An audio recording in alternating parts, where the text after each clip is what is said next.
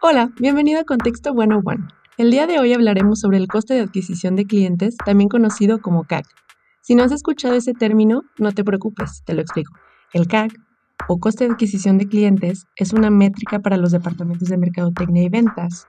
Y lo que hace esta métrica es medir qué tan efectivos son los esfuerzos de una empresa para conseguir clientes nuevos, es decir, cuántos clientes efectivos adquirió una compañía usando una cierta cantidad de recursos. Para calcular el CAC, tenemos que dividir el total de lo que se gastó en campañas publicitarias y de ventas. Aquí tenemos que incluir salarios y todos los gastos relacionados con esas campañas entre el número de nuevos clientes adquiridos con esa inversión y en ese periodo.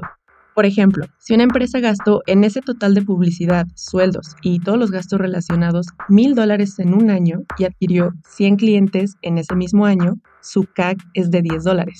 A lo que debes aspirar es que lo que te costó adquirir ese cliente no sea más que lo que te regresa ese mismo cliente en ventas.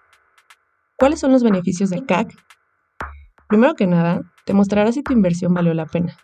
Segundo, conocerás la efectividad de las estrategias de mercadotecnia de tu empresa y, pues por último, sabrás mejor dónde concentrar tus recursos. Recuerda mandarnos un mensaje a editor.contexto.com si tienes dudas o quieres escuchar una palabra en especial.